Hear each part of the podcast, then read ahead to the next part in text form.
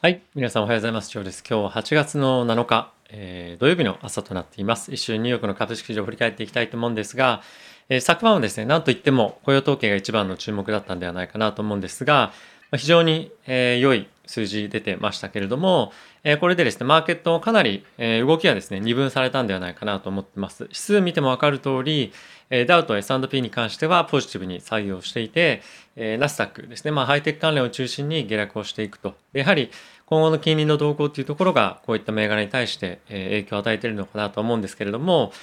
ただし昨日の動きに関しては市場全体の動きっていうのはやっぱり出ていたものの飽きないやっぱ取引のボリュームがですね非常に低かったんですよね。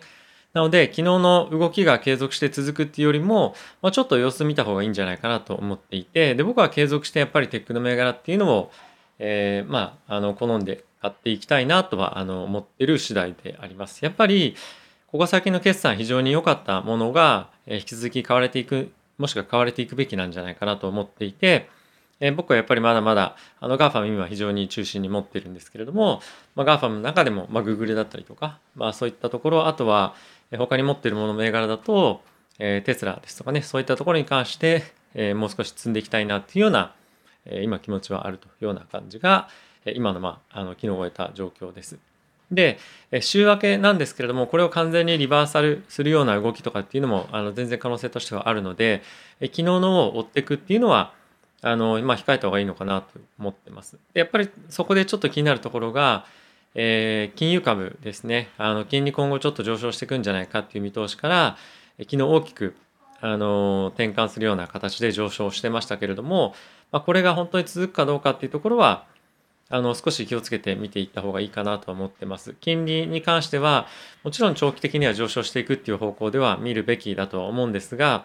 え、実際にじゃあ本当に物価の今の上昇っていうところがですね、え、高止まりしていくかどうかっていうところがやっぱりあの見分けられなければ一旦また下がってくる展開っていうのも十分ありえますし、えここ最近のやっぱり1.2割るような水準っていうところから1.3ぐらいまで今回復してきてはいるんですがじゃあこれがさらに1.5を目指していくような展開になるかどうかっていうのは、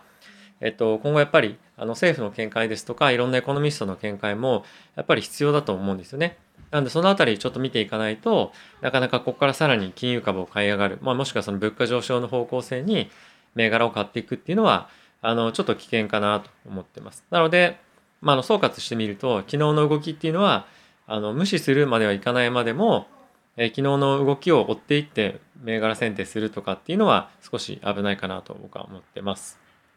なのでポジションに関しては、えー、僕はですねハイテク銘柄を中心にあの持っているんですけれども、え、ポジション維持ということで、え、今後もいきたいと思います。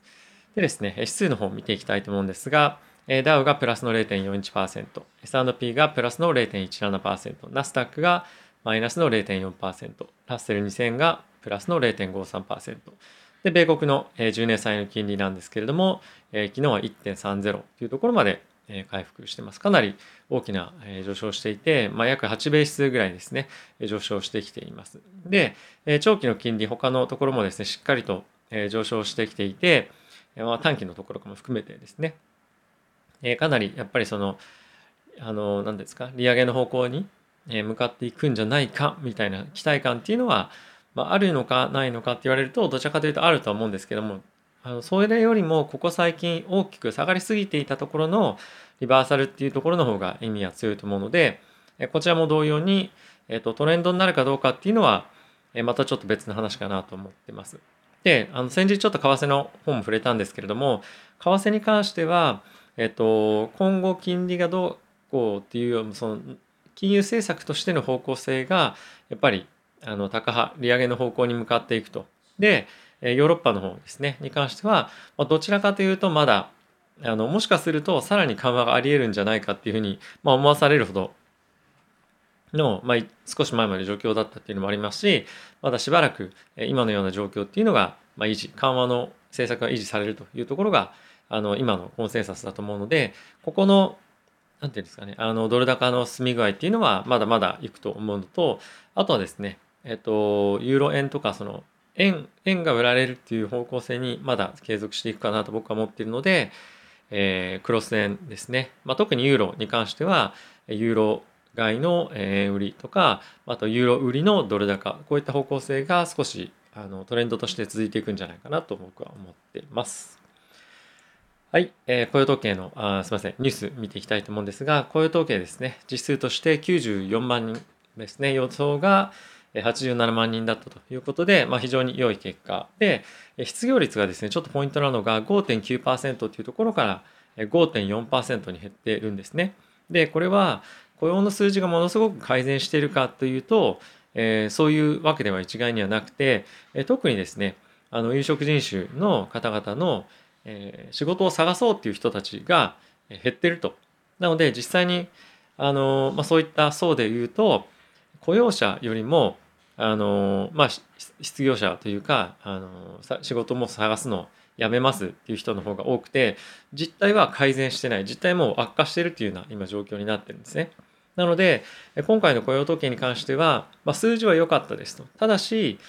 格差っていうところで見ると広がってるっていうのが今の現状なんですよね。なので今国が、まあ、バイデン大統領が目指している格差の是正っていう観点からすると、まあ、今うまくいってないというのが現状なんじゃないかなと思ってます。なのでまあ今後はですねこういったところを是正していくような政策っていうところが取り組まれていくんではないのかなと思う反面、えー、本当にそれができるのかどうかっていうところはかなり疑問かなと思ってます。やはり、まあ、そういったあの低所得者の方々が、えー、仕事にまずつけるような状況つきやすい状況っていうところが今まだ準備されてないのかなと思いますし、まあ、ついたとしても賃金格差っていうところがかなり違うと思うんですよね。なのでそのあたりの是正をしていくような何かしらの対策っていうのが今後求められるとは思いますしそこに関しては結構やっぱり難しいと思います。そんなにすぐ何かやったからって改善するものではないとは思うので今後もですねあの引き続きバイデン大統領がおそらく注力をしていくのは教育ですとか、まあ、そういったところになると思うので引き続きそのあたりに関しては注目をしていきたいと思います。はい。で、えっと、アメリカの方なんですけれども、えバイデン大統領はですね、今コロナで、えー、特にデルタ株に関しての感染拡大というところが進んでいるということなんですが、